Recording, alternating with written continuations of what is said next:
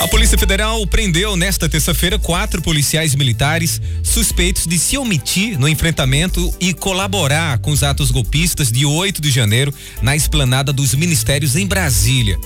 Segundo apuraram a TV Globo e a Globo News, os alvos são o coronel Jorge Eduardo Naime Barreto, então chefe do Departamento Operacional da Polícia Militar do DF, o capitão Josiel Pereira César, ajudante de ordens de comando geral da Polícia Militar, o Major Flávio Silvestre de Alencar, envolvido na ação que liberou o acesso dos vândalos ao prédio do Supremo Tribunal Federal, o policial Rafael Pereira Martins.